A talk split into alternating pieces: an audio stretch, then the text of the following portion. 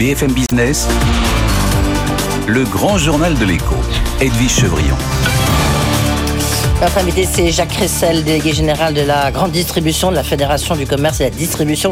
Bonsoir Jacques Cressel. Bonsoir. Euh, merci d'être là. Beaucoup de questions. Euh, D'abord, évidemment, vous avez vu les chiffres de l'INSEE, mais qui sont plutôt assez bons.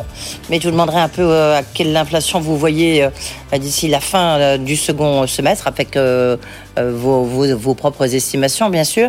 Euh, on parlera des conséquences de l'Ukraine. On parlera, bien sûr, un peu de ce jeu de dupes entre les agriculteurs, Christian Lambert de la FNSEA, Michel-Édouard Leclerc, vous, nous qui sommes un peu les consommateurs un peu au milieu. Est-ce qu'il faut bloquer les prix? Mais d'abord, quand même, un mot. L'inflation, vous êtes rassuré par la note de l'INSEE là qui vient de sortir, qui montre que on sera qu'à 5% normalement à la fin du premier semestre. C'est plutôt bon? Bah, L'inflation, c'est un mélange de beaucoup d'augmentations de prix. hein. Il y a des prix qui sont un peu bloqués sur l'énergie. Ouais. Euh, du côté de l'alimentaire, pour prendre euh, Ouais, un 3%, sujet dont, hein. on, euh, Ouais. dont on s'occupe, euh, là, les prévisions sont malheureusement beaucoup plus négatives. hein. On est au minimum à 7, euh, certains parlent même de 10% euh, globalement, qui est en fait la Mais la- vous, vous parlez de quoi? Vous? Sur- Jacques Ressel, le patron de, la FED. Moi, je dis de 7 à 10. Euh, la- C'est l'addition de trois choses. C'est à 10 quand exactement au cours de l'année, euh, au deuxième semestre. euh, Avant l'été, quoi Ou pendant l'été C'est l'addition en fait de trois choses. Il y a une augmentation, il y a eu des négociations classiques qui se sont traduites par déjà plus de 3% d'augmentation globale des tarifs. Il y a des coûts des distributeurs qui augmentent eux-mêmes. hein. Nous, on a des coûts d'énergie, les coûts de personnel et autres qui augmentent. Et puis, il y a des renégociations qui nous ont été demandées par le gouvernement euh, pour faire face euh, aux euh, augmentations de coûts des agriculteurs et des industriels. Et là, ça va se traduire par euh, plusieurs pourcents, 3, 4 Ah bon, ouais, parce d'augmentation. Quand on augmente, on, quand on on, m'a dit que ça changerait ça, rien, ça changerait rien ces négociations, c'est ce que m'a dit Michel Edouard Leclerc. non, non, ça non, les rien. renégociations, les Donc vous dites si les renégociations. Bien entendu, elles vont se traduire Ah, par des augmentations, par des augmentations euh, importantes. Et d'ores et déjà, il y a toute une série de coûts euh, et de prix qui ont augmenté. Euh, c'est le cas sur la viande, c'est le cas sur toute une série de produits. Les négociations qui sont en cours sont des négociations, des renégociations qui vont se traduire par des augmentations. Elles sont faites pour ça d'ailleurs. D'accord. Donc, alors, le- pour résumer, les négociations commerciales, celles qui sont reparties, là, vous, vous dites que ça sera à plus 3-4%, c'est ça? Et puis, vous dites qu'in fine, l'inflation sur tout ce qui, est, qui concerne la grande distribution, enfin, la- euh, les, les prix alimentaires et, et autres, ça sera de l'ordre de 7 à 10%. Ça, on, on Ah est sur 7 à 10% de prévision. Euh, euh, Dominique Schelcher, par exemple, a évoqué il y a quelques jours le chiffre de vu. 10. Mhm. Euh, certains sont plus proches de 7, 8. Michel Edouard Donc on est, 6, 7. on, est, on, est, on est entre les deux. euh, en sachant que les discussions sont en cours et que personne ne sait ce qui va se passer euh, dans, dans les temps qui viennent. Donc euh, il faut être prudent, mais on est sur une situation qui est complètement nouvelle, qui est totalement inédite. On est depuis 1985, je regardais, on n'a pas connu d'inflation supérieure à 3 ou 4 Eh, Donc ça veut dire qu'on est sur quelque chose de complètement nouveau, avec des vrais problèmes sur la consommation, des vraies inquiétudes sur ce que vont faire les consommateurs, parce qu'on voit bien qu'aujourd'hui, euh, les consommateurs, c'est une diminution de leur pouvoir d'achat de manière tout à fait claire. Donc ça commence à se voir sur les volumes, ça se voit notamment sur les gammes de prix. Euh, les consommateurs, jusqu'à maintenant, le panier moyen augmentait à peu près de 2% par an parce que les consommateurs achetaient des produits de qualité supérieure. Ça, c'est terminé. On est passé à zéro et on est même en train de baisser puisqu'on achète de plus en plus de premier prix. On remplace une protéine par une autre protéine. On remplace, euh, euh, on achète des biens moins chers parce que on a un panier global. Quand le consommateur va faire ses courses, ben, il a moins d'argent qu'avant. Mais, alors, Christian Lambert, donc agré- agriculteur, elle dit, euh, mais c'est c'est- je veux dire, c'est bien qu'il y ait une hausse des prix, ça profite aux agriculteurs, parce qu'en France, on était, euh, à la force de, vouloir- de vouloir faire toujours les prix les plus bas, il n'y avait pas eu de hausse euh, pour les euh, hausses de revenus pour les agriculteurs. Donc, elle, est dans son, bah, elle est dans son rôle naturel qui est de défendre, raison, qui elle est a de défendre raison. les agriculteurs. Sauf que quand on regarde par exemple les prix, les prix français en moyenne sur le plan alimentaire étaient 20% supérieurs à ceux de l'Allemagne, 20% supérieurs à celui de l'Angleterre. Donc on peut pas dire que globalement on ait euh, euh, des prix qui soient nettement inférieurs à ailleurs.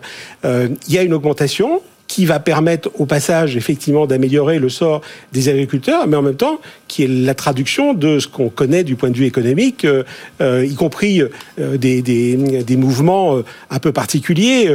on voit bien que sur l'huile, il y a des augmentations de prix avec des pénuries, alors même qu'il n'y a pas eu tellement d'huile livrée en moins. Hein. On est sur les fameux comportements spéculatifs qui étaient évoqués à certains moments.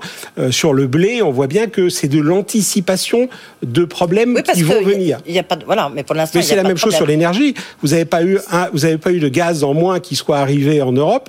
Pour autant, les prix du gaz ont augmenté de manière considérable. Est-ce que vous vous dites, en tant que patron de la, FCD, Jacques Ressel, est-ce que vous dites, on est en fait dans la spéculation Et on est ce que certains appellent ça la financiarisation de l'alimentation au sens large, quoi on est sur euh, une forme de spéculation ou d'anticipation sur beaucoup de matières premières, que ça soit l'énergie ou les autres matières premières. Autour du pot, euh, non, non, mais, mais, donc ça veut dire que les marchés, d'une manière générale, parce que par exemple sur les céréales, ce sont des marchés, anticipant des pénuries éventuelles, augmentent les prix euh, par avance.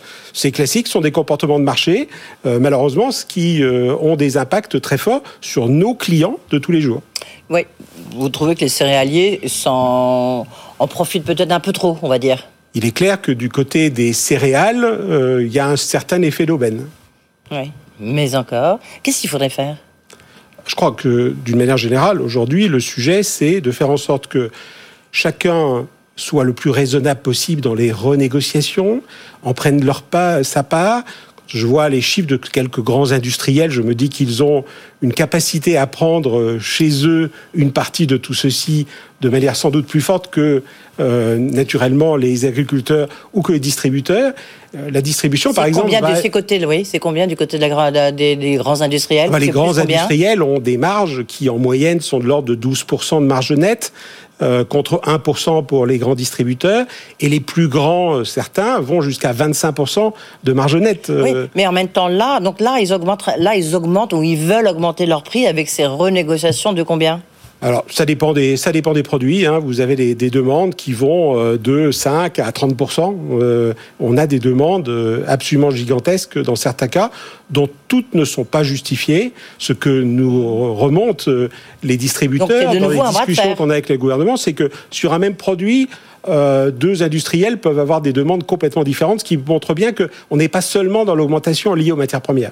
Donc on est de nouveau dans un bras de fer on est dans des discussions normales où ce qu'on demande, c'est de la transparence. Et donc, euh, euh, ce qu'il faut, c'est tout simplement quand on est hors des systèmes de législatifs existants. Donc, on est sur de la bonne foi. La bonne foi, ça consiste à dire le prix du blé a augmenté de temps, donc le prix des pâtes doit pouvoir augmenter de temps. Mm-hmm. Quand c'est justifié à l'euro près, il n'y a aucun problème quand on voit que d'un côté, euh, il y a des augmentations de 15 et de l'autre côté, des augmentations de 30 euh, qui sont demandées, on se dit qu'il y a une... Est-ce que vous serez d'accord, vous seriez d'accord, pardon, euh, pour renégocier la loi Egalim 1 comme le demande Michel Edouard Leclerc? Donc vous savez, c'est la fameuse baisse de, de, de 10%. Le, seuil de revente à perte, moi je trouve que c'est un faux débat. pour une raison simple, c'est que cette loi, elle dit, vous devez faire 10% vous devez vendre au minimum 10% de plus que le prix d'achat. Mais les coûts de distribution en France, comme dans tous les pays, sont entre 20 et 25% C'est-à-dire que quand on vend à 10 points de plus que le prix d'achat, on perd 10 à 15% On vend déjà à perte. Donc le sujet n'est absolument pas celui-là.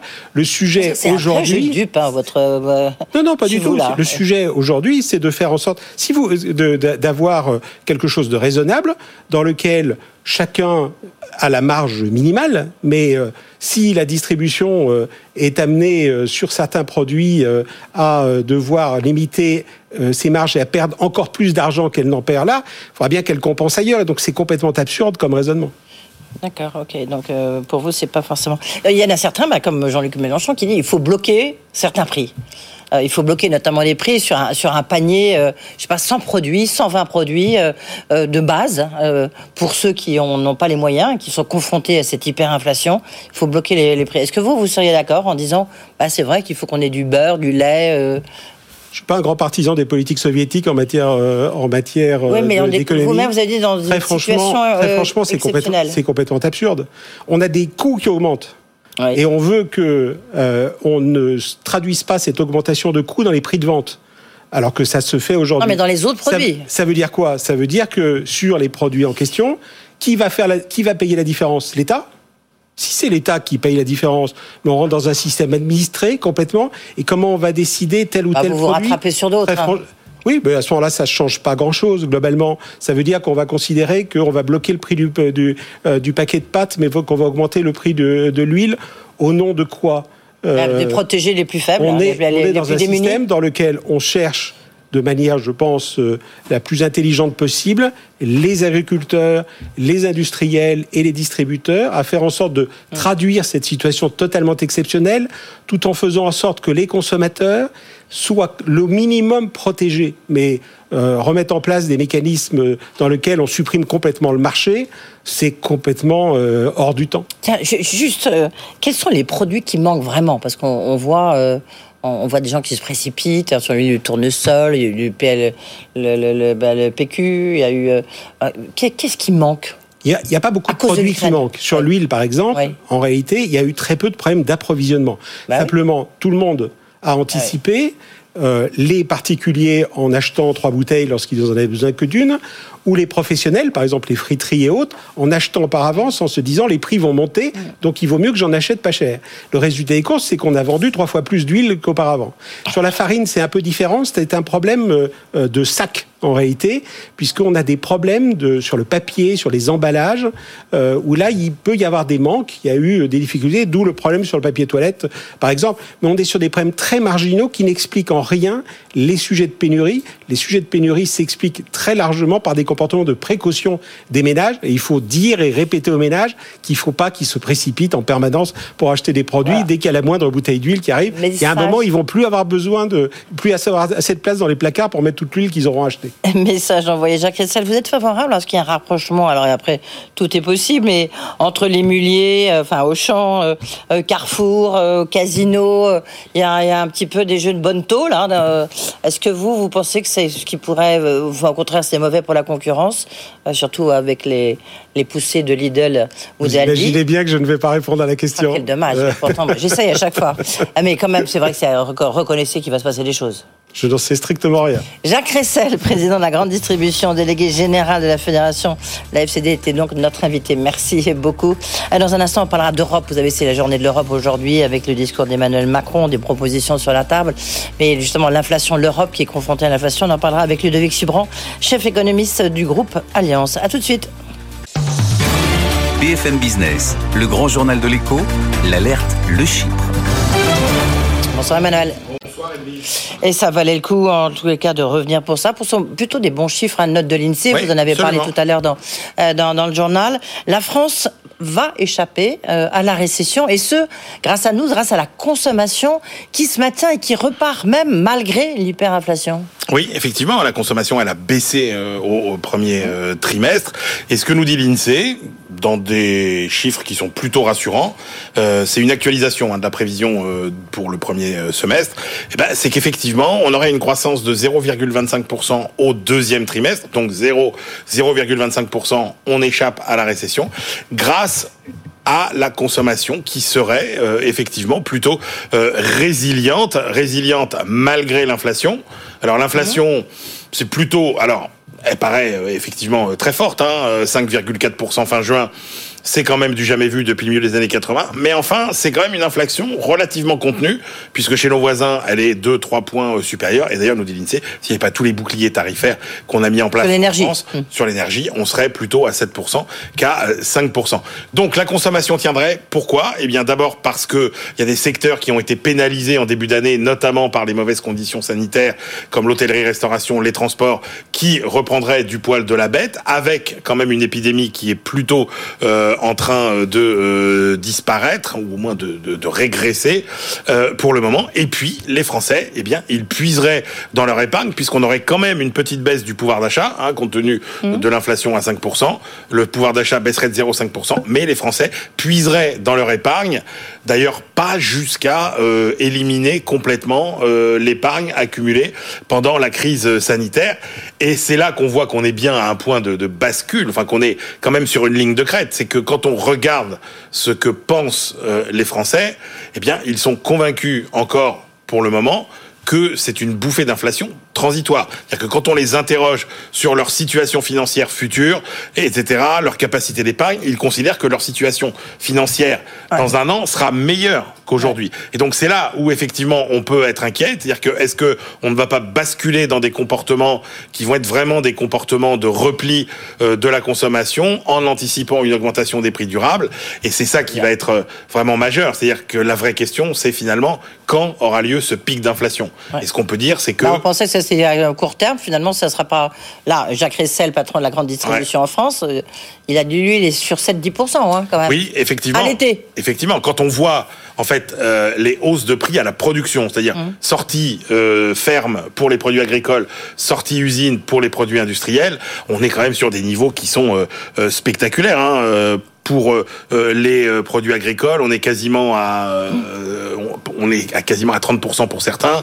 Sur l'industrie, on est sur des niveaux autour de, de, de 15 15%. 15, ouais. Donc ça, c'est encore dans les tuyaux à venir. Donc il est probable que le pic d'inflation, on ne sait même pas Eh ben- s'il sera atteint avant la fin 2022.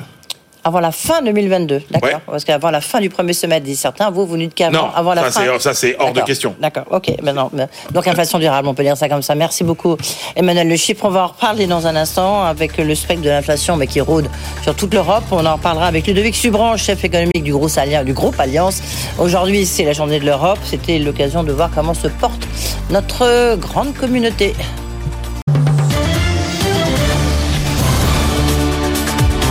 BFM Business, le grand journal de l'écho, Edwige Chevrillon. On est déjà en train de faire un casting gouvernemental avec euh, mon invité Ludovic Subran, chef économiste du groupe Alliance. Bonsoir Ludovic. Bonsoir, Edwige. Merci d'être là. Emmanuel Le Chip, je vous resalue. Vous restez avec nous. Euh, Il y a plein de questions à vous poser sur l'hyperinflation. On en parlait à l'instant sur la consommation. Mais moi, ce que je trouve intéressant, cette journée de l'Europe, c'est un, vous disiez ben, comment l'Europe s'en sort de cette hyperinflation. Et puis euh, aujourd'hui, grand discours d'Emmanuel Macron. Enfin, grand discours de Emmanuel Macron, un discours euh, sur cette euh, création d'une communauté euh, politique européenne, et puis sur la réforme des traités. Je ne sais pas si vous avez vu, c'est que là, il y a eu euh, une tribune publiée sur Twitter de la Suède, et au total, il y a 13 pays qui liguent euh, à Emmanuel Macron, je ne sais pas comment on dit ça en allemand, puisque vous êtes le chef économiste d'Alliance. Nine. Ils disent nine. ils disent nine, nine Macron, pas de réforme des traités. Ouais. Euh, Est-ce que du coup, l'Europe est de nouveau bloquée? Bah, dans, le, dans la réponse des, des pays les frugaux, Ouais, mais qui, là, ont, ouais. qui Ouais. ont triplé de taille, là, euh, ils, lui disent on va pas réformer les traités, c'est l'énergie politique perdue à un moment où on a besoin de faire des choses ensemble. Mais le problème, c'est que faire des choses ensemble aujourd'hui avec les traités qu'on a, c'est compliqué. Euh, notamment, le déficit euh, des pays euh, en 2023 va certainement pas être en dessous de 3%. Donc, on parle déjà d'une continuation de l'exception budgétaire parce qu'aujourd'hui, on sait pas trop comment se sortir de Next Generation EU, hein, du, du plan de, de verdissement et du plan d'infrastructure européen. Est-ce qu'on met un peu d'argent de ça pour la lutte contre la crise énergétique et donc l'inflation? Euh, et, donc, c'est vrai que Emmanuel Macron bah, botte en touche en disant bah, avec les traités qu'on a actuellement, on va peut-être pas euh, On se mettre d'accord. Mhm. puis on va pas attirer les gens dans cette communauté politique européenne. Et donc, tout de suite, euh, la fin de notre non-recevoir a été envoyée. C'était préparé, tout ça. C'était euh, c'était un peu stagé, comme on dirait en anglais. Euh, après, euh, il est en train de parler en ce moment même avec le chancelier allemand. Oui. Qu'est-ce qu'ils sont en train de se dire euh, quelque chose là-dessus? C'est-à-dire que dans la tribune, il n'y a pas l'Allemagne qui signe. Donc, est-ce que l'Allemagne Non, non, pourrait il y a la être Pologne, la ouverte Roumanie, euh, la Slovénie, la enfin, la Slovénie, etc. Exactement. Et donc, est-ce que euh, est-ce qu'il peut trouver un allié à Berlin pour repenser une forme de, de pacte européen dans un moment où c'est vrai? Bah, vous on qui êtes allemand, si je dois dire, euh, de facto, en tous les cas, De- ouais, de- par- pas professionnellement parlant, est-ce que le, le Olaf Scholz, il est sur cette ligne-là de réforme des traités? Ou c'est vraiment l'énergie, c'est vrai, de Bah, disons que- inutilement Disons que l'Allemagne aujourd'hui, c'est c'est Thomas Philippon qui, qui dit ça. L'Allemagne, c'est un peu la Grèce de 2009, quoi. L'Allemagne de 2022, c'est la Grèce de 2009. Il y a beaucoup de malchance, et puis surtout, il y a une très mauvaise politique énergétique. En 2009, la Grèce, il y avait beaucoup de malchance, et il y avait une très très mauvaise politique budgétaire. Donc c'est vrai qu'aujourd'hui, l'Allemagne euh, bah, a deux fois plus d'inflation que la France, ou presque, Mm. deux fois moins de croissance. Donc elle n'est pas forcément dans un moment de force pour négocier. Euh, les Allemands ont dit, bah nous, on peut pas se passer du gaz russe aujourd'hui. Aujourd'hui. Donnez-nous au moins jusqu'à l'automne. Euh, et c'est vrai qu'avec l'Italie, avec l'Autriche, la Hongrie, etc., ça fait partie des pays qui peuvent pas dire non tout de suite au gaz russe. Et donc c'est une discussion qui va être compliquée parce que l'Allemagne est un peu plus vulnérable aujourd'hui qu'elle ne l'était il y a deux ans. Euh, elle est très affectée par le confinement en Chine, elle est très affectée par les prix à la production et surtout euh, elle est très affectée par le, le- Par sa dépendance énergétique. oui, mais surtout dire. par son absence. Si vous voulez, il y a une, il y a une histoire. C'est les années Merkel qu'on paye. Bah voilà. C'est-à-dire qu'il y a eu euh, 10 ans, 12 ans, 16 ans Ouais. où on n'a pas investi dans une diversification énergétique. Et donc, euh, c'est vrai que c'est difficile pour Scholz, qui était au pouvoir euh, à travers le SPD deux fois euh, pendant ces, ces dernières euh, 15 années, de dire, ah bah, on a, c'est pas notre faute, alors qu'en fait, c'est un peu leur faute. Et donc, sur la crise énergétique et sur l'inflation, juste pour boucler, on est à un moment un peu charnière pour l'Europe. C'est-à-dire, est-ce qu'on fait plus ensemble? Est-ce qu'on collabore? Est-ce qu'on est qu'on on fait des choses ensemble pour faire baisser le coût de cette crise énergétique pour les ménages et les entreprises? Ou bien est-ce qu'on est cannibale? Et donc chacun va négocier l'un avec l'Algérie, l'autre avec le Qatar pour avoir des approvisionnements moins chers, alternatifs. Est-ce que chacun fait ce qu'il sur les veut sur les baisses d'impôts et de Ce qu'on a charges fait sur les médicaments, pourquoi on le fait pas C'est la grande Enfin, question. C'est ce que prosotait Enrico Letta, que je recevais euh, euh, la semaine dernière. Il disait, mais il faut faire comme on a fait avec les médicaments. Bah bien sûr, c'est pourquoi ça- pourquoi ça on fait baisser les prix automatiquement. Personne, Bah, c'est personne trop n'a- à part lui, mélanchoniste comme proposition puisque C'est ça trop fait partie ah euh, de- bah, c'est c'est un marché contrôlé. Mais c'est vrai qu'aujourd'hui on est le plus gros consommateur de russe, nous l'Europe, et donc on pourrait avoir une position dominante. On l'a vu un peu sur le la bataille sur la, la Ah, monnaie de paiement des importations de gaz. Donc en tous les cas, ce qui est sûr, c'est que de chacun aller s'approvisionner en alternatif chez les Algériens, chez les Qataris, chez les Suédois, chez euh, Les Américains. les Américains, c'est pas la bonne stratégie pour faire baisser le prix. Et de deux, on a un autre sujet, c'est que chacun des pays européens est en train de mettre en place des politiques euh, économiques très coûteuses pour lutter contre les pertes de pouvoir d'achat. Mmh. Et donc, il faudrait peut-être un peu se mettre d'accord sur ce qu'on peut faire et ce qu'on peut pas faire, parce que euh, moi, j'étais en Espagne la semaine dernière, ça leur coûte très très cher euh, les subventions sur le pétrole, les subventions sur l'énergie, les subventions par-ci par-là. On est déjà aussi, à deux hein. points de PIB, nous aussi. Oui. À contrario, les Allemands, ils sont qu'à un demi-point de PIB. Et donc, sur l'année, on risque d'avoir des, tra- des, des trajectoires d'endettement très divergentes. Et donc, il y a peut-être là aussi un moment européen à trouver pour s'assurer qu'on fasse pas des choses qui soient trop coûteuses et qui mettent euh, encore plus d'hétérogénéité Je dans la reviens zone. quand même sur ce que vous avez dit sous forme de boutade, peut-être.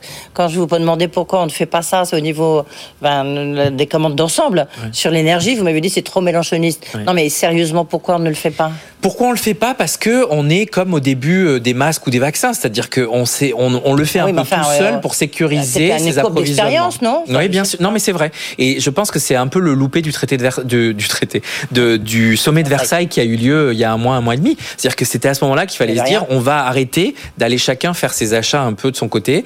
Euh, le, le- le vrai sujet aujourd'hui, au-delà des achats, c'est aussi les infrastructures. On a plein d'argent qui n'a pas été décaissé en prêt et en don de Next Generation EU. Il faudrait qu'on puisse décaisser ça extrêmement vite pour mettre en place des infrastructures énergétiques alternatives et puis pour faire face à horizon trois ans peut-être, mais commencer à faire face à ce problème de, de, de rareté euh, du gaz dans nos euh, chauffages, électricité, ça, etc. ça veut quand même dire que l'Europe retombe dans ses travers. Oui, bien sûr, oui. Oui, bien sûr, elle est hyper centralisée. pardon, mais la commission même- van der Leyen, non, mais vous avez raison. La commission van der Leyen est hyper centralisée. C'est hyper, c'est c'est très compliqué aujourd'hui d'avoir des discussions avec les commissaires européens. Ils se sentent eux-mêmes dépossédés de leur agenda. Donc c'est un phénomène très pyramidal. Ah ouais. Deux, euh, on a quand même des choses dans lesquelles on s'en, on s'en Enfin, on parlait de l'énergie. On n'arrive pas à se mettre d'accord sur la réforme du marché de l'électricité. Les Espagnols ont proposé qu'on arrête d'indexer le prix marginal de l'électricité Oui. au prix du gaz parce que ça leur coûte une blinde alors qu'eux ont investi dans les renouvelables. Eh bien, ça, ça fait partie des choses. Il y a pas de son, pas d'image de Bruxelles. Euh, pas beaucoup ou pas grand chose sur la taxe carbone aux frontières versus le club climat, etc. Rien qui est voté à Strasbourg alors qu'on en parle depuis déjà un an et demi. Euh, Timmermans, on ne sait pas où il est. Il est complètement Ouais. absent. Et donc, c'est vrai qu'on prend du retard par rapport à, ce, à nos engagements. Il y a un an et demi, on disait on va mettre euh, 100 750 milliards pour financer la transition verte et juste de l'Europe. Aujourd'hui, on est revenu à utiliser nos budgets pour subventionner les énergies fossiles. Il y a quand même eu un problème. Qu'est-ce qui s'est passé en un an et demi On n'a pas tous un Covid long sur le sujet énergétique. C'est pas possible. Eh bien, ça, c'est un peu le sujet. Et je pense que ça va être le sujet de discussion entre le chancelier et le président. ouais. Ça fait quelques petits sujets de discussion. euh. Quelques petits sujets. Après, ils doivent- peut-être aller à Kiev ensemble. On va voir si ça se confirme. Ça faisait partie aussi euh, des, des- des sujets euh, de- du pivot franco-allemand, de ce qu'on pouvait pousser. Euh, les Italiens et les Espagnols veulent aussi faire partie du, du jeu cette fois-ci. hein. Ils sont très remontés sur faire changer l'Europe, faire avancer l'Europe. Donc c'est vrai qu'on est dans un moment. Je pense que euh, le sommet de Bruxelles, là, de mai, et puis euh, l'automne va être compliqué en Europe. Compliqué parce qu'on va se, re- on va se réveiller dès mai. Il faut qu'on annonce qu'on continue l'exception budgétaire en 2023 parce qu'aucun des grands pays sera dans les clous. Ouais. Euh, et en septembre, on va se retrouver avec une situation où on va savoir ce qu'il en est des stocks et de la rareté, et donc euh, de l'hiver, est-ce qu'il va être rude ou pas euh, si on a mis un embargo Oui, sur parce que l'Allemagne, pardon, vous, vous, vous, zappez sur la sur l'Allemagne, mais l'Allemagne sur l'exception budgétaire, là, ils viennent encore de, de, de mettre 15 milliards. Ah, ils, font cas du, ils font du hors bilan. ils font du hors bilan. Donc en fait, il y a deux aujourd'hui. Il y a une cible budgétaire qui est plus ou moins dans les clous à fin d'année, euh, donc avant les autres. Et Mhm. puis à côté, on a le fonds climat. On va remettre un fonds là euh, sur euh, la lutte contre l'inflation. Il y a plein de petites choses. La- le, le plan de résilience, enfin ou l'équivalent, ils font des choses hors bilan. Et bien sûr, la défense. J'oubliais deux points de PIB qui a été engagé par Olaf Scholz. Ouais. Bah, tout ça, on le met 100 dans des exceptions euh, budgétaires parce que c'est pas tant pour la, le- le- la trajectoire budgétaire euh, européenne que pour leur frein constitutionnel à l'endettement euh, qui est de 0,35 points de PIB. hein. Donc ils ont quelque chose qui est dans leur loi euh, fondamentale qui fait qu'ils peuvent pas s'endetter. Donc ils créent ces petits fonds un peu à gauche à droite. Ludovic qu'est-ce qui fera bouger l'Europe Parce que là, en vous écoutant, je veux dire, on est de nouveau un tout petit peu euh, terrifié en disant, ben, ça y est, on est complètement retombé dans l'Europe d'avant, alors qu'il y a eu le- quand même la crise de la Covid, on a l'impression il y a la transition énergétique, il y avait des choses qui se passaient, la guerre, la guerre en Ukraine, etc. Là, vous nous dites, non, c'est vraiment. On était en euh, période électorale. Les Allemands étaient en période électorale en septembre. Ils ont mis trois mois pour se mettre, quatre mois pour se mettre d'accord sur euh, leur accord de coalition. Donc en fait, ils sont opérationnels au 1er janvier. Nous, on rentre en période électorale. Donc c'est maintenant que ça s'ouvre. Ouais. C'est maintenant que ça s'ouvre. C'est-à-dire qu'on avait les deux gros pays qui étaient. Une présidence pour rien, incertitude. euh, celle euh, d'Emmanuel Macron Bah, en fait, on ne savait pas ce que ça allait donner Ouais. euh, une présidence de l'UE en même temps que des élections. Ouais. En fait, c'est un peu pchit, quoi. C'est sûr que ça n'aura pas, Non. ça n'aura pas marché, mais c'était compliqué. Euh, il fait ça le 24 février. euh, La Russie envahit l'Ukraine. Je pense que c'était pas attendu. Hein, donc euh, c'est dommage que tous les tous les sujets de, de défense, de communauté politique européenne, etc., euh, n'ont pas été abordés. Et donc oui, ça, ça a été une présidence un peu qui retombe à plat. Il reste plus beaucoup de temps pour faire bouger les choses. Et pendant ce temps-là, les pays ont dû prendre des prérogatives. Enfin, ils ont tous pris des décisions très fortes, quoi. Euh, un mot qui est plus, plus économique quand même. Je rappelle, vous êtes chef économique d'Alliance. Euh, non, hausse des taux euh, de la Banque centrale européenne. euh, là, bientôt, quand novembre Quel on a une- suivre la Fed? C'est- Ouais. C'est quoi votre trajectoire? Nous, on a une hausse en septembre et une hausse en décembre. Donc, on a deux hausses cette année et on a une fin de De combien? de, bah, de 25 points de base. D'accord, donc on sera à zéro. Donc, on sera à zéro à la fin de l'année. Euh, c'est surprenant parce que là, vous avez vu, il y a eu un tir groupé de tout Ah oui. le coup. Dans le le- G20, le il y a quasiment tout le monde sauf le Japon et la. BCE. Ouais, exactement. Et, et surtout, il y a eu un tir groupé du Conseil économique, donc des gouverneurs des, des banques centrales, euh, des banques nationales et du bord de la BCE, parce que tout le monde a peur de la dépréciation de l'euro. Ouais. C'est-à-dire qu'un euro Ah bah. qui passe en dessous de 1,05 euh, par Bah, on n'y est pas très loin, hein. On n'y est pas très loin. Et c'est Ah pour non. ça que tout le monde a dit non, non, en fait, on pourrait monter dès juillet. C'est compliqué parce que c'est vraiment la crédibilité de l'institution qui est en jeu, parce que économiquement, ça fait pas de sens de monter les taux tout de suite, euh, parce que l'inflation est importée, elle est due à un choc d'offres négatif. C'est l'histoire de l'Ukraine, c'est l'histoire de la Chine. Et donc monter les taux aujourd'hui, alors qu'il n'y a pas de surchauffe, qu'il n'y a pas de boucle prix-salaire, c'est vraiment pour la crédibilité et puis pour le faire à un moment donné, pour pouvoir rebaisser les taux. Nous, que ce soit aux États-Unis, donc la Fed comme la BCE, on pense qu'en 2023, on rebaisse les taux euh, assez fortement, puisqu'on a un- une décélération économique qui euh, justifiera cette rebaisse des taux. Merci beaucoup, Ludovic Subran, euh, même si c'est vrai qu'on se dit un peu que le- l'Europe n'a pas retenu les bonnes leçons. Euh, chef économique du groupe Alliance, euh, Emmanuel vous a écouté bouche bée. Euh, Ludovic, merci Emmanuel, on vous retrouve euh, demain l'alerte de Chypre. Dans un instant, c'est le journal, bien sûr. François Petry, qui est le directeur général de l'Sim France, euh, l'ex Lafarge, qui euh, vient de racheter PRB, donc se lance dans la rénovation verte PRB. Vous savez, on voyait ça avec le vent des globes. Euh, c'est une magnifique entreprise qui restera vendéenne. À tout de suite.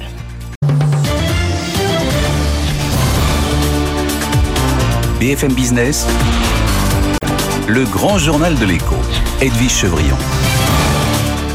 Notre invité, c'est François Pétry, il est directeur général de Holcim France. François Pétry, bonsoir. Bonsoir. On va rappeler quand même à ceux qui auraient peut-être oublié Holcim France, Holcim, euh, c'était euh, Lafarge, euh, ex-Lafarge, donc il s'est rapproché du groupe suisse Holcim et maintenant c'est Holcim.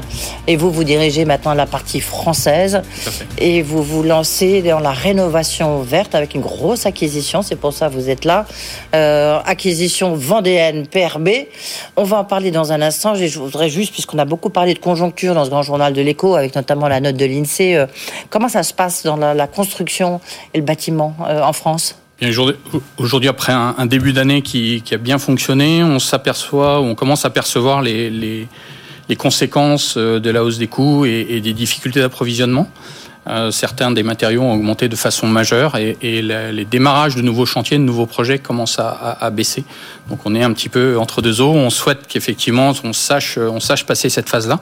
Mais il est extrêmement important que, pour nous bien sûr, mais pour une grosse part de l'économie, que la construction reste dynamique et que les mises en chantier et, et la fabrication de, de, nouveaux bâtiments, de nouvelles infrastructures se poursuivent. Voilà, mais vous, ce que vous nous dites, c'est que le premier trimestre a tenu, mais les perspectives du deuxième trimestre sont pas très bonnes pour l'instant. Il y a du mou. Il y a, on s'aperçoit d'un changement dans le marché ouais. euh, qui, que l'on pense être lié effectivement aux tensions sur, euh, sur les approvisionnements et, et au coût de certains, de certains matériaux, dont les aciers et puis les produits de seconde œuvre, bien sûr. Alors justement, on parle beaucoup d'inflation. L'inflation, vous la ressentez D'abord, difficulté d'approvisionnement sur quel type de matériaux? Parce que la Farge, vous êtes, euh, il y a les nouveaux matériaux, euh, il y a le, le, ciment, il y a tout ce que vous faites. Sur, où est-ce que vous avez précisément euh, des, des besoins qui ne sont pas qui ne sont pas au rendez-vous. Non, aujourd'hui, nous, nous, en tant que, que leader hein, de, des matériaux de construction en France, euh, nous, nous, ressentons principalement les, hausses des coûts sur la partie énergétique, euh, mais, sur le reste, sur, sur, notre production et notre fabrication, euh, nous restons leaders, que ce soit sur le ciment, le béton et le granulat, et métiers dans lesquels nous investissons lourdement et sur lesquels nous allons euh, baisser notre empreinte carbone. Aujourd'hui, nous sommes très heureux d'annoncer, comme vous l'avez dit, oui, oui, l'acquisition oui, de PRB. Vous, vous inquiétez pas, on va y venir parce que c'est très important, c'est les nouveaux matériaux, donc c'est très bien. Juste encore une question, c'est uniquement une inflation, c'est uniquement sur les produits, sur l'aspect énergétique, le coût énergie, de l'énergie, le... et vous n'avez pas d'autres problèmes d'approvisionnement par rapport à, à, votre, activité? Aujourd'hui, sur les métiers traditionnels de la Farge, dont ciment, béton, granulat, on, on, per, on, perçoit principalement les conséquences de la hausse des coûts de l'énergie, effectivement. C'est la majeure, euh, ouais. la plus grosse, plus grosse euh, conséquence, puisque simplement nos, nos, procédés de fabrication sont très énergivores et représentent une part importante de nos coûts. Et c'est plus combien? Bien sûr, les coûts de l'énergie, on est sur des hausses de plusieurs dizaines de pourcents, hein, donc ça change, euh, mais, mais on, est, on est sur des augmentations extrêmement fortes. Et après, tout dépend un peu de, de votre de différentes proportions d'énergie que vous pouvez utiliser. Bien sûr, et vous répercutez, répercutez cela à combien pour vos clients?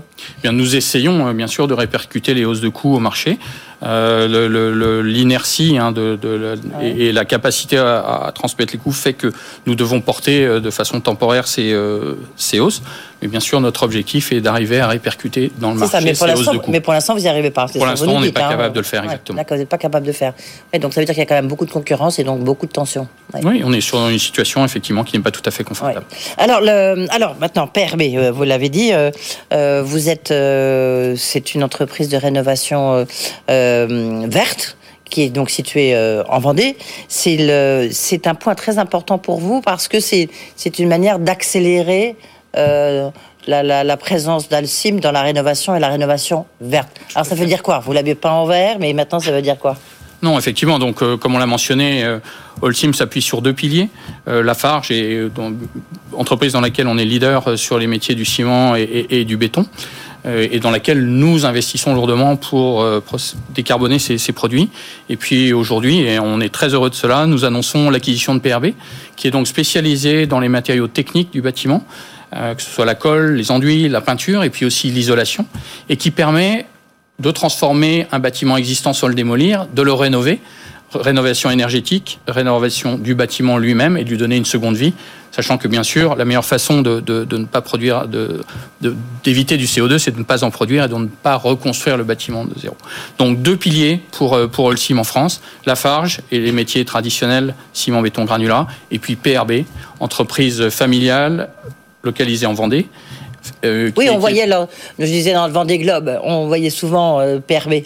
Donc PRB est un, est un sponsor historique du Vendée Globe. Hein. C'est le seul sponsor à avoir euh, gagné deux fois cette course. Et, et- et les valeurs de PRB sont vraiment les valeurs de la course au large, l'engagement, le courage.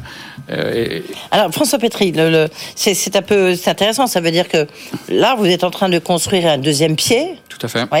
mais qui est un peu en, en contradiction avec votre premier pied, puisque votre premier pied, c'est de construire, c'est de construire, c'est qu'on utilise du ciment, du granulat, et l'autre, et l'autre, c'est qu'au contraire qu'on rénove.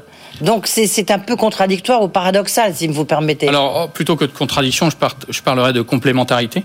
Et aujourd'hui, euh, le- le- les tendances hein, de, la- de la société vont vers le développement durable, vont vers le bas carbone. Eh bien, nous faisons ça au travers de la Farge et de la décarbonation. Nous maintenons, nous sommes capables d'étendre notre offre et de faire une proposition de transformation du bâtiment lui-même, que ce soit par son isolation ou par euh, le- son évolution esthétique et le travail sur les façades et, et- et, euh, sa finition générale. Ouais, mais c'est donc c'est mais c'est un c'est un peu nouveau quand même pour vous parce que c'est c'est très structurant comme on dit euh, dans, dans le jargon des entreprises. Ah, hein. C'est tout à fait structurant et c'est Ouais. une offre nouvelle, des produits nouveaux et un marché nouveau. Un marché nouveau qui est, comme on, on vient de le dire, euh, correspond aux attentes du marché des, ou de nos clients, mais, mais qui est un marché en croissance de la même façon, en particulier en France. Ouais. Alors, donnez-nous des exemples, parce qu'il faut toujours être concret. C'est-à-dire que, par exemple, PRB, je sais pas qu'est-ce qu'ils ont rénové, comment, comment ils l'ont fait différemment de ce que vous auriez fait en Alors- rasant tout et en reconstruisant une maison. Non, PRB est producteur de, de- de- Ouais. de produits techniques Ouais, du un peu bâtiment comme et va Saint-Gobain, quoi. Voilà. Ce, tout à fait ce genre Mmh. de- de- d'entreprise et ce sont d'ailleurs les concurrents directs Mmh. et va être capable de proposer suisse, Saint-Gobain français.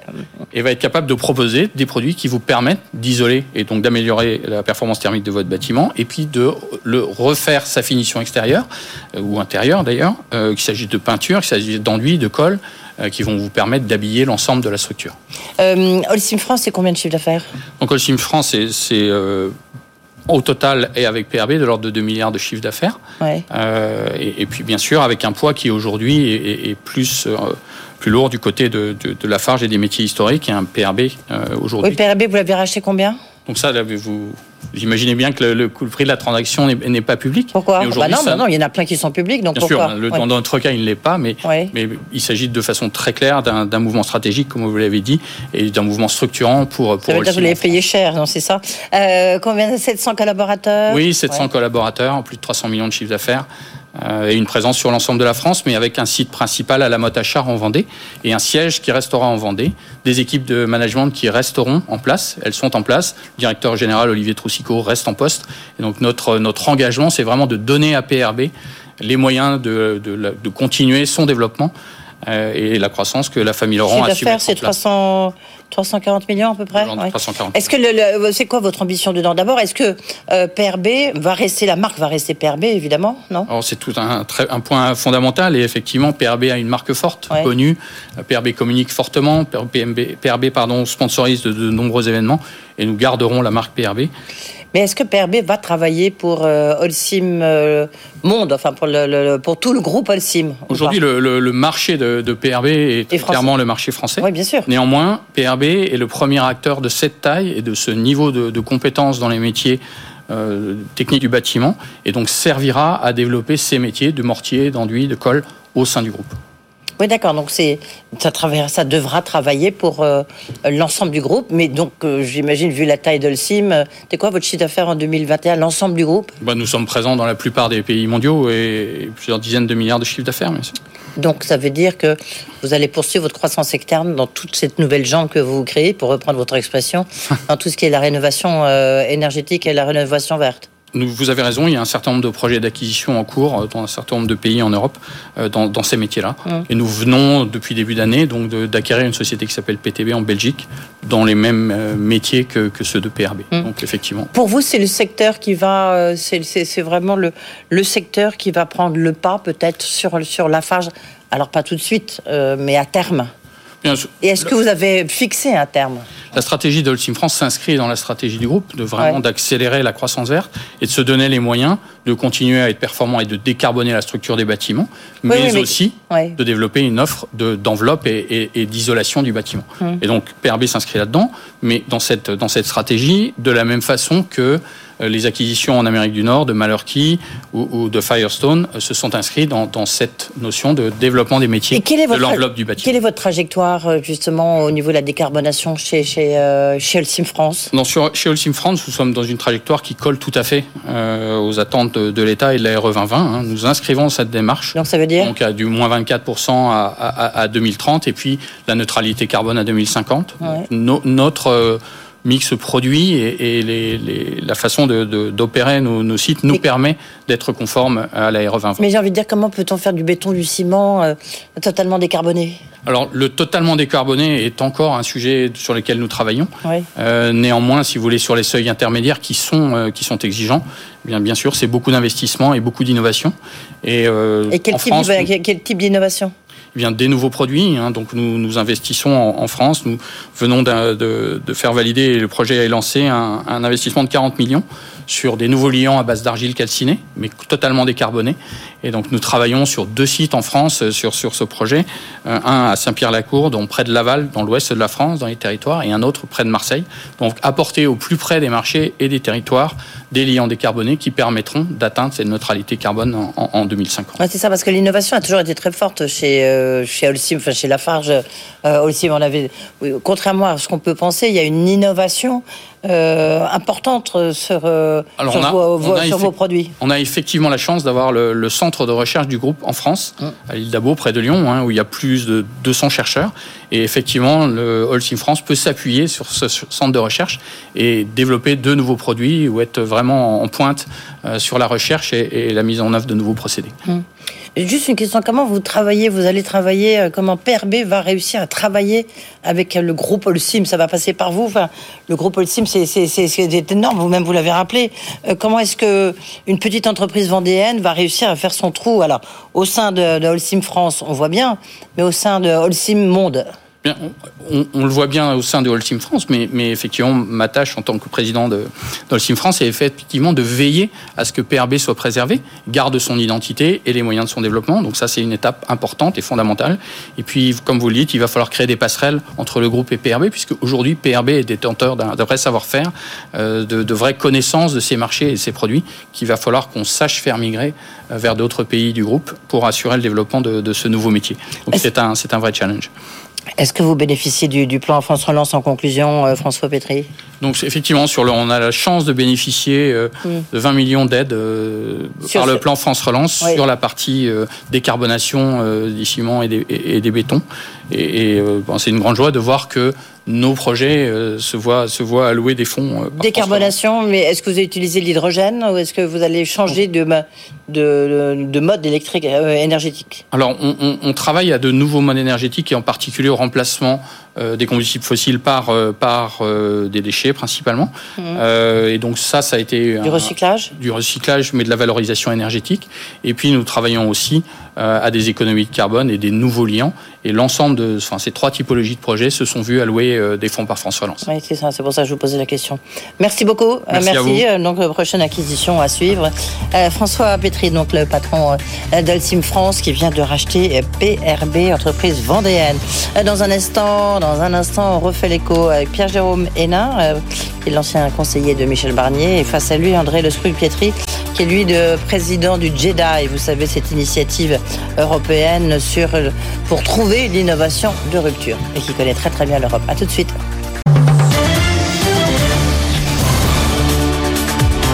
BFM Business, le grand journal de l'écho, Edwige Chevrillon. C'est l'heure de On refait l'écho pour terminer ce grand journal de l'écho avec Pierre-Jérôme Hénin, président de Média 9, ancien conseiller de Michel Barnier. Bonsoir Pierre-Jérôme Hénin. Bonsoir. Euh, vous connaissez bien l'Europe, vous avez passé euh, 10 ans à peu près à Bruxelles, et puis vous connaissez bien beaucoup la problématique de défense. Et puis face à vous, André Loscruc-Pietri, président de JEDI, j'adore cette expression. Bonsoir André Loscruc-Pietri. Bonsoir. Merci d'être là. Euh, président donc de la John European Disruptive Initiative.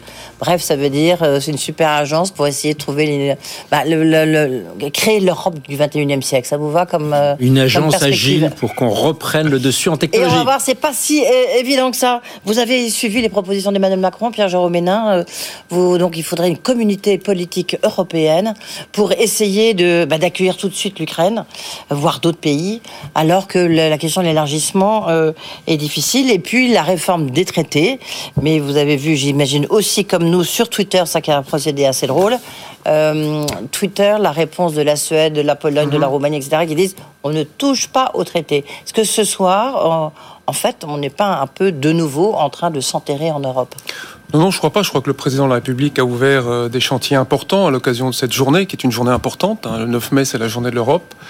C'est euh, la commémoration d'un discours européen absolument majeur de Robert Schuman en 1950. Et c'est un discours très axé sur la paix. Donc, c'est un discours qui a d'autant plus, dont la célébration a d'autant plus d'importance aujourd'hui, alors que l'Europe traverse sa plus grave crise, hormis le conflit des Balkans, euh, sur son territoire depuis la Seconde Guerre mondiale. Donc, le président de la République, c'est vrai, a ouvert un certain nombre de portes. Sur la réforme institutionnelle, il y a une réforme des traités qui s'avère absolument indispensable pour un certain nombre de sujets. Par exemple, faciliter la prise de décision en Europe, qui est compliquée, qui avait été faite pour 6, puis améliorée petit à petit. Maintenant, on est 27.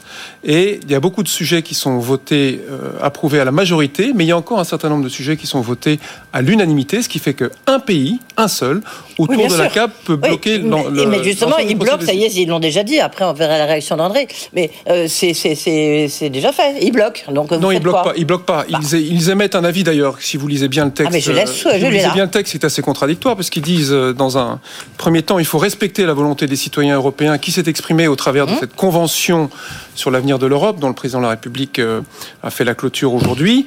Euh, et les citoyens européens demandent une amélioration du processus de décision en Europe. Donc, l'extension du vote à la majorité, en l'occurrence qualifiée, au détriment du, du droit de veto. Donc, si on respecte ce que veulent les citoyens européens, on va dans Ouais, ce sens-là. J'ajoute qu'il y, a y deux sujets absolument majeurs qui sont votés encore euh, à l'unanimité la politique étrangère Ouais. et la fiscalité. Ouais. Est-ce qu'aujourd'hui, en 2022, avec ce qui se passe sur le continent européen, on peut encore travailler avec un droit de veto en matière de politique étrangère? En tout cas, la question mérite d'être posée. André, Le Piatri, vous, est-ce que vous êtes aussi optimiste euh, que Pierre-Jérôme Hénin ce soir? Alors, je suis optimiste dans le sens où effectivement Emmanuel Macron n'a pas abandonné son credo européen, et on l'a vu euh, le Ah soir bah non, de sa réélection. clair. Ah non, et ouais. tant mieux parce que finalement c'était pas évident, euh, notamment au vu de la situation politique française. Donc sur ça, bravo d'être cohérent et de pousser les, les feux. Ensuite, j'ai envie de dire, c'est des vieilles ficelles. Euh, euh, la révision des traités, Ah oui, c'est on a l'impression que en révisant les traités, soudain l'Europe va devenir plus agile. Un exemple, sur, sur la santé, c'était pas dans les traités. Et pourtant, effectivement, l'Europe a réussi tant bien que mal, à se mobiliser et à faire des choses. D'ailleurs, la présidente de la Commission européenne cet après-midi à Strasbourg, enfin ce midi à Strasbourg, l'a dit elle-même. C'était pas prévu, mais on l'a fait quand même. Aujourd'hui, ce qu'il faut, c'est être dans la politique de l'impact et la politique de l'évaluation. Aujourd'hui, très peu de politiques publiques européennes sont réellement évaluées. Celle que je connais le mieux, c'est la politique de la recherche. Il n'existe quasiment aucune Ah oui. évaluation réelle. Donc on, on s'intéresse aux milliards qu'on investit, mais pas vraiment ce qu'il en sort. Et l'autre chose, c'est euh, il y a beaucoup de choses qu'on pourrait faire si on était beaucoup plus agile. Malheureusement, on a quand même énormément bureaucratisé. Et c'est pas la faute de la Commission, c'est Oui, que oui, les oui, États membres n'ont aucune attendez, envie de attendez. lâcher leurs prérogatives. On est d'accord, on s'est dit l'Europe, ça y est. Je, je vous reprends les mêmes arguments que j'ai opposés à Ludovic Subran d'Alliance tout à l'heure. Euh, ça y est, il y a eu les, les médicaments, c'était quand même pour une fois, euh, l'Europe a bougé, il s'est passé quelque chose, on, on a pu commander ensemble. Et je recevais Enrico Letta la semaine dernière et qui nous a dit, ben voilà, en fait, il faut qu'on commande tous euh, du gaz, il faut qu'il y ait des commandes groupées énergétiques. Eh ben, ah ben non, c'est trop compliqué, on pourra jamais faire ça. Alors qu'on a quand même vu l'impact positif que ça pouvait avoir sur la santé. On l'aura pas sur l'énergie. Donc, vous voyez, on est en train de. Pour ça, je disais tout à l'heure un peu en faisant de la provocation, on retombe un peu dans les vieux démons européens. Non, moi je, je pense pas qu'il faille euh, dès le début euh, voir le verre à moitié vide. Je pense qu'il faut voir le, le- le verre à, le verre à moitié plein. La construction européenne est un processus qui est très lent, euh, qui prend des années. Euh, les choses ont déjà Oui, mais le monde va vite. Regardez, le monde va vite. Le monde va vite. euh, on est 27. il y a, bah, pour aller encore plus vite, il faudrait améliorer le processus de décision. On en revient à ce qu'on disait tout à l'heure, et faire que l'ensemble ou la quasi-totalité des sujets, dont la politique étrangère ou la fiscalité, puissent être décidés à la majorité qualifiée et pas, euh, et pas avec un droit de veto. Donc il faut laisser du temps au temps, les choses avancent, la France est... Ça la fait France combien est- de temps qu'on en parle, Non, mais la- Jérôme? Ça fait combien de temps qu'on en ça parle fait, ça fait longtemps qu'on en parle. Mais mais vous êtes, vous êtes 10 ans à Bruxelles, ça fait 10 ans. C'est pas pour ça, c'est pas pour Ouais. ça qu'il faut arrêter d'en parler. Il y a des sujets, vous parliez euh, à juste titre de la politique de santé. Pour en faire une compétence européenne, il faut modifier les traités pour que grosse avancée institutionnelle, non, que le oui. Parlement européen ait un droit d'initiative législatif. Aujourd'hui, seule la Commission peut proposer, et ensuite le Conseil, qui représente donc les États membres et le Parlement européen, vote sur les propositions de la Commission. Il serait assez normal que le Parlement européen puisse, le président de la République l'a cité aujourd'hui, Madame von der Leyen aussi, le Parlement l'a publiquement émis cette semaine, puisse aussi avoir un droit d'initiative. Pour cela, il faut euh, modifier les traités. Oui, mais ce droit d'initiative, il existe. Il y a des, des initiatives des parlementaires. Le problème, c'est que les- la Commission et les États membres n'en veulent pas. Bah voilà. Donc il faut aussi savoir dire les choses comme elles Ouais. sont. Aujourd'hui, on parle de traités, de revoir les traités. Pour moi, c'est un alibi pour ne pas faire. On pourrait pousser aujourd'hui à ce que les appels à projets européens ne durent pas des mois comme aujourd'hui, on l'a vu dans le Fonds européen de défense. Enfin, ça a duré 18 mois pour les premiers appels à projets. Et le monde, c'est pas que depuis l'Ukraine qu'il est un petit peu en feu. Il est quand même en feu depuis un bon moment. Donc, je trouve qu'aujourd'hui, il y a quand même beaucoup de euh, d'hypocrisie. C'est-à-dire qu'aujourd'hui, ça ne dépend que de nous. Quand effectivement il y a une crise. nous, c'est qui? Parce que vous avez un rôle officiel, euh, André. Euh, Non, moi j'ai pas, j'ai Enfin, aucun, j'ai aucun dire, rôle. initiative européenne, J'ai aucun rôle officiel et ça me donne justement une grande liberté. Mais on voit comment ça fonctionne. Euh, Je veux dire, il faut avoir participé à un appel à projet européen où en fait on mélange deux choses. On essaye l'excellence scientifique et technologique et de l'autre côté on fait de la redistribution. Deux objectifs politiques totalement légitimes. Mais en les mélangeant, on fait ni l'excellence bien, ni la redistribution bien, et d'où les frustrations entre le nord et le sud, l'est et l'ouest. Je pense que euh, euh, juste dire ça doit devenir, et pardonnez-moi, mais compétence européenne sur la santé, vous avez raison sur le fond, mais aujourd'hui, les politiques prises en charge par l'Europe ne démontrent pas qu'elles ont une grande efficacité. Je vous rappelle quand même, il y en a deux principales, la recherche et euh, euh, le commerce. Euh, sur le commerce, je ne sais pas si sur la Chine, on a été extrêmement pertinent depuis 20 ans. Je pense qu'il a fallu vraiment des coups de boutoir et que la Chine, notamment avec Xi Jinping, devienne complètement arrogante, prétentieuse et agressive dans ses politiques pour enfin se réveiller. Et sur le pétrole et le gaz, excusez-moi, c'est comme avec la pandémie, c'était quelque chose qui était écrit. On ne l'a pas mis en œuvre. Non. Où est la stratégie on Moi, pas- ce que pas de le la- mettre en œuvre. hein. ce que j'attends de la Commission et, des- et du Conseil notamment, puisque c'est aujourd'hui le Conseil, c'est-à-dire les, les chefs d'État et de gouvernement qui dirigent l'Europe, il faut aujourd'hui on est malheureusement de facto plus du tout sur une commission qui pilote comme au temps Bah, de c'est plutôt bien, non Oui, sauf que ça veut dire qu'il y a les, les égoïsmes et les intérêts nationaux qui jouent le jeu. C'est-à-dire qu'en France, on est européen à Paris, Ouais, bah, mais dès qu'on est à moins de- Il y Paris, a moins de bureaucrates, il y a moins de euh, technocrates. Je fais un petit peu ça, ma... c- et c'est pour ça que je suis de ceux qui disent qu'il ne faut pas attaquer les bureaucrates. Il y a moins de bureaucrates à Bruxelles qu'il y a au ministère des Finances français. Donc euh, non, ils sont pas trop. La question, c'est il faut qu'ils soient Pierre plus agiles. Jérôme, Pierre Jérôme.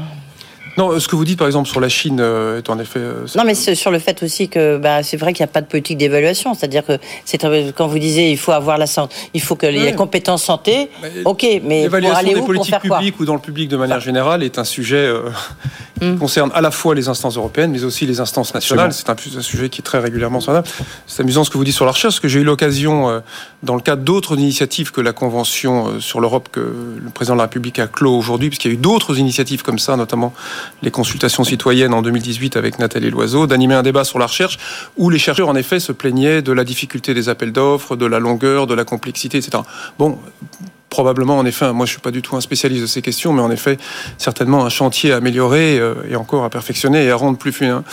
Mais une nouvelle fois, ce que vous disiez sur la Chine, euh, si on veut avoir une politique euh, étrangère plus rapide, plus efficace, plus opportune, plus percutante, euh, passons à la majorité qualifiée. Ça permettra d'arriver à nos buts plus rapidement et ne pas avoir un pays sur les 27 qui bloque. Et cette histoire de coopération, de coopération donc politique européenne, ça fait penser un petit peu au cercle concentrique Mm. euh, de Jacques Delors, euh, pour les plus vieux d'entre nous, dont je fais partie.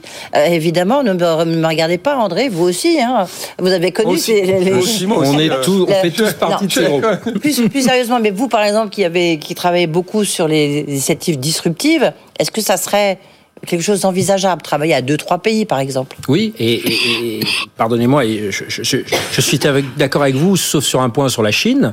Euh, en Chine, je me rappelle avoir participé à, une visite en Chine euh, avec le vice-chancelier allemand Gabriel à l'époque où les Allemands se sont réveillés puisque une de leurs sociétés de robotique venait d'être rachetée par des Chinois. Ça a été un petit peu le coup de, de hein, l'affaire Kuka. Eh bien, les Français, les Allemands, les Italiens ont fait une proposition qu'ensuite le vice-président Katainen a mis en œuvre. Donc en fait, ces coopérations, elles peuvent marcher. Et, et c'est pas la Hongrie, ni la Pologne, ni la Finlande qui, blo- qui bloquaient. Donc là aussi, ça va être évidemment mieux qu'on soit à la majorité qualifiée, je dis pas ça. Mais pour moi, c'est pas le, le, le, le- le Graal. On peut déjà faire beaucoup aujourd'hui, mais c'est une question euh, de volonté. Aujourd'hui, le contrôle des investissements européens, il reste encore très, très timoré parce qu'aucun pays ne veut véritablement lâcher prise. On a Bercy à Paris, on a notre Bercy allemand, on a le- et chacun veut garder ses prérogatives. Idem sur la Hollandais. cybersécurité, etc. Donc c'est là où on a besoin d'hommes d'État qui et, et on voit Oui, que le mais sujet est le même que- en, en France, oui, mais- impose à leur administration les objectifs politiques. Eh bien non, c'est Oui, décidé enfin, au niveau La politique. présidence de l'Union européenne, c'était Emmanuel Macron. On peut pas dire Oui. qu'il a. Alors la circonstance était un peu exceptionnelle, mais on peut pas dire qu'il a fait beaucoup bouger les lignes. Là, enfin, il lui reste encore deux mois, donc euh, on, quand on même. va non, voir. mais il y a- il y a- Faut quand même. sur la présidence française du Conseil euh, de l'UE, qui s'achève en effet dans deux mois, je le rappelle pour les, les gens qui ne sont pas des spécialistes de ces questions, que c'est une présidence tournante. Tous les six mois, un pays Oui, oui, bien prend la sûr. présidence du Conseil des ministres. Ouais. Le Conseil européen, fou, qui est les chefs d'État et de Ouais. gouvernement, lui reste, voilà, c'est Ouais, Charles ouais. Michel qui en est le, le patron. Mm. Euh, il y a un certain nombre de sujets qui ont avancé euh, sur la régulation sur les GAFAM. euh, notamment, c'est- oui, mais c'est un, sujet important sur le salaire minimum en Europe, sur la réciproci- réciprocité dans les marchés publics, sur l'ajustement carbone aux frontières. Donc tout ça, la présidence française a permis de le faire avancer. Je reviens sur ce que vous disiez sur l'autre grande annonce forte du président de la République euh, aujourd'hui à Strasbourg, pour cette journée de l'Europe, sur cette communauté politique. La question de fond, c'est l'élargissement. C'est euh, Oui, bien sûr, c'est est-ce qu'on peut bah, élargir l'Ukraine, mais c'est il faut aussi, dire, il faut, il faut, euh, il faut, il faut discours dire les choses Draghi. clairement. L'Ukraine ne sera jamais dans l'Union européenne avant 10, 15, 20 ou 30 ans. Mm. Rentrer dans l'Union européenne, c'est d'abord euh, déposer un dossier pour être candidat. Il faut qu'on l'accepte. Aujourd'hui, vous avez cinq pays qui sont candidats, quatre autres qui aimeraient bien l'être, mais le statut n'a pas encore été accepté. Une fois que vous êtes candidat, vous avez 35 chapitres de négociations qui concernent la vie institutionnelle, politique, économique, sociale du pays et un certain nombre de critères euh, euh, que vous devez, auxquels vous devez répondre. Donc, impossible que l'Ukraine rentre euh, rapidement. Donc, l'idée, c'est de ne pas laisser le pays euh, à la marge surtout dans la situation dans laquelle il est, et de lui offrir une manière de perspective européenne. Alors, on appelle ça cercle concentrique ou autre, comme on veut, mais alors, je rappelle une dernière chose. Le président de la République, Jacques Chirac, en 2005, mars 2005, révision constitutionnelle, article 88.5 de la Constitution, quelques mois avant le vote au référendum, perdu à 54% sur Ouais. la réforme du traité, euh, sur le traité constitutionnel, et avec un débat pollué, entre guillemets, par la possibilité d'une perspective d'adhésion de la Turquie, Jacques Chirac avait fait passer cette réforme de la Constitution en disant que tout nouvel élargissement de l'Union européenne Ouais. est soumis au référendum en France. Et ça, on oublie trop souvent de le citer. Ah bah oui, oui, oui, mais de manière, oui. Et c'est un peu souvent la, la- la- la- la question. Euh, vous travaillez beaucoup sur les, sur tout ce qui est disruptif, hein, André. Vous êtes d'accord avec moi Est-ce que, euh, est-ce que là, vous trouvez que l'Europe a progressé? Parce que effectivement, il y a des innovations de rupture qui sont absolument euh, énormes. Elle est progresse. elle- Est-ce que, est-ce que, Oui. est-ce que ça bouge? Je parlais du spatial l'autre jour, euh, euh, jeudi dernier avec le président du CNES. On voit que ça bouge, c'est compliqué. Est-ce que il y a, il y a un travail en commun? Oui, alors les choses bougent. Le seul problème, et vous l'abordiez euh, tout à l'heure, c'est qu'on a un monde qui bouge plus vite que nous. Bah, et donc en fait, si on ne bouge pas aussi vite que lui, on va être de plus en plus En défensif. Et aujourd'hui, le défensif, un, coûte beaucoup plus cher.